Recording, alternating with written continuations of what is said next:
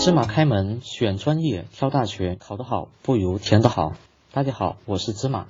好，那个今天我们来谈一谈啊，那么这个考生如何选择心仪的这个大学啊？大学，了解大学的这些情况，那么对于大家来说的话是非常重要的啊。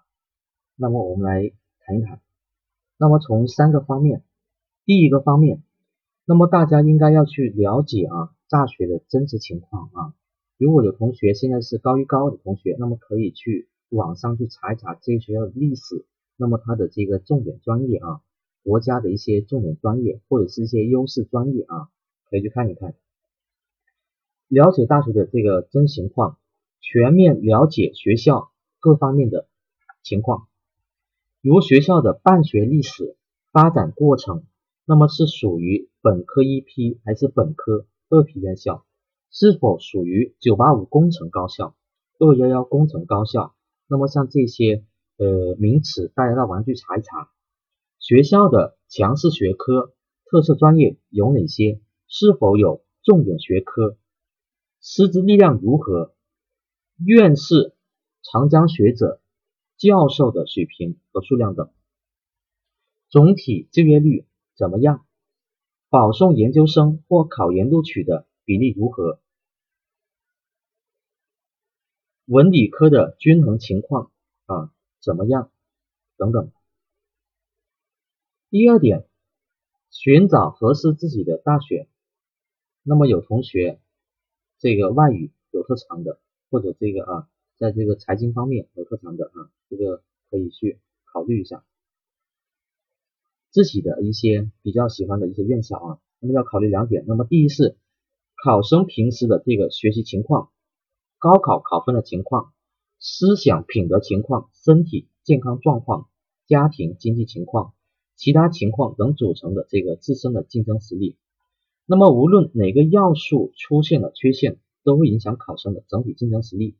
那么第二是学校的这个竞争的啊这个实力。那么这虽然不是学校的综合排名，但是以综合排名为基础的，最终会反映到学校的录取分数线上。所以最好掌握学校三到五年的录取分数线的这个基础上呢，在准确判断并预测学校那么这个二零一六年或者是二零一七年的这个录取的分数线。那么第三点。所选大学要有梯度，有的同学在志愿填报的这个草表上啊，或者是这个志愿填报表上，只报了这个一所或者两所的高校。那我国的现行的招生政策是，前一次的落榜一般不会影响后一批次的录取，院校录取到哪个批次就按照哪个批次所填报的志愿。提前批次录取的最大好处是增加了一次录取机会。对于本科一二三批的考生，尤其是第一批次的考生，一定要知道不报白不报，报了不白报的招生录取规则。对于后续批次志愿，如果你不报，就浪费了一次。或几次可能被录取的机会，那么高校的这个招生章程中啊，报考中啊，出乎考生与家长意料之外的事是经常发生的啊。不要以为自己分数高就一定会在第一批次录取，而忽略后续批次志愿的填报。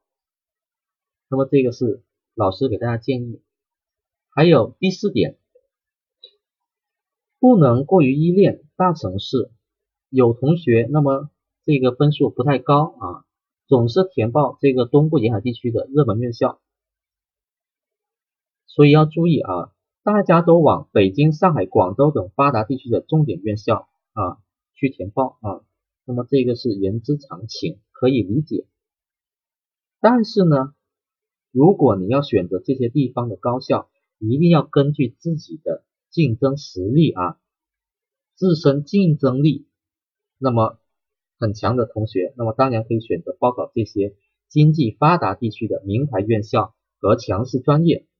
热门专业，但毕竟这只是啊每年考生中很少的一部分，其他广大考生则应将报考目光投向地方普通高校，在志愿填报中更加注重学校的办学特色以及教学水平，不能别人报哪里你就跟着报哪里，要注重个性化的选择。最后一点，第一志愿很关键。许多考生及家长啊，名校情节很重啊，非北大清华不读，非十大名校不读，一心想进名校。高考志愿填报最关键的、最核心的、最重要的啊，是所报志愿，尤其是第一志愿能否抛档，能否录取。因为重点名校的第一志愿录取率一般都在百分之百，啊，一时中地。如果你冒险博高，不留余地，那么就会导致很大风险。如果将所选学学校适当下降一个档次，那么还可将所选的专业适当的上升一个档次。更多内容请关注微信公众号“芝麻高考”，感谢关注。